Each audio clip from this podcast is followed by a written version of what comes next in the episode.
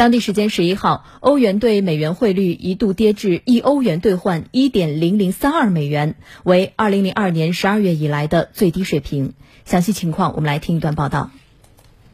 截至当地时间十一号下午，欧元对美元汇率在一欧元兑换一点零零四美元附近。分析认为，欧元对美元汇率接近平价，主要是因为市场担心能源危机将使欧洲陷入衰退。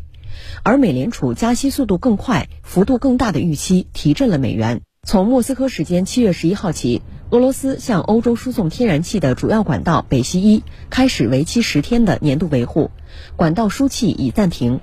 维护结束后，北溪一是否能恢复输气，成为市场最主要的担忧。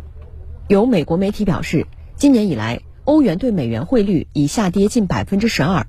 分析师认为。包括美联储在内的各国央行一系列激进加息举措，加上经济增长放缓，促使投资者转向美元避险，将继续给欧元带来压力。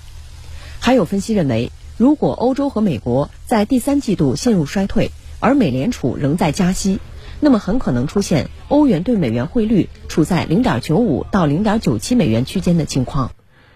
二十年来，欧元和美元之间的汇率首次几乎相同，是什么导致作为世界第二大准备货币的欧元如此疲软呢？据统计，今年以来，欧元对美元跌了百分之十二。有报道说，欧洲大陆现在充斥着对经济衰退的担忧。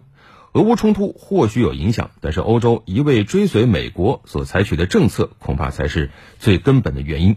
欧元正式诞生于一九九九年，当年一月一号，欧元正式诞生。从汇率走势来看，只有在二零零零年到二零零二年这段时间，欧元对美元的汇率是在一以下。随后，欧元汇率一路走高，二零零八年曾经上升到一欧元兑接近一点六美元，但此后欧元汇率呈现不断下滑的态势，如今已经接近了一比一。而和欧元汇率走势一致的是，欧盟经济在世界所占的比重现在也在一路走低。眼下，舆论普遍对欧洲经济持悲观态度，这意味着欧元还有可能进一步走低。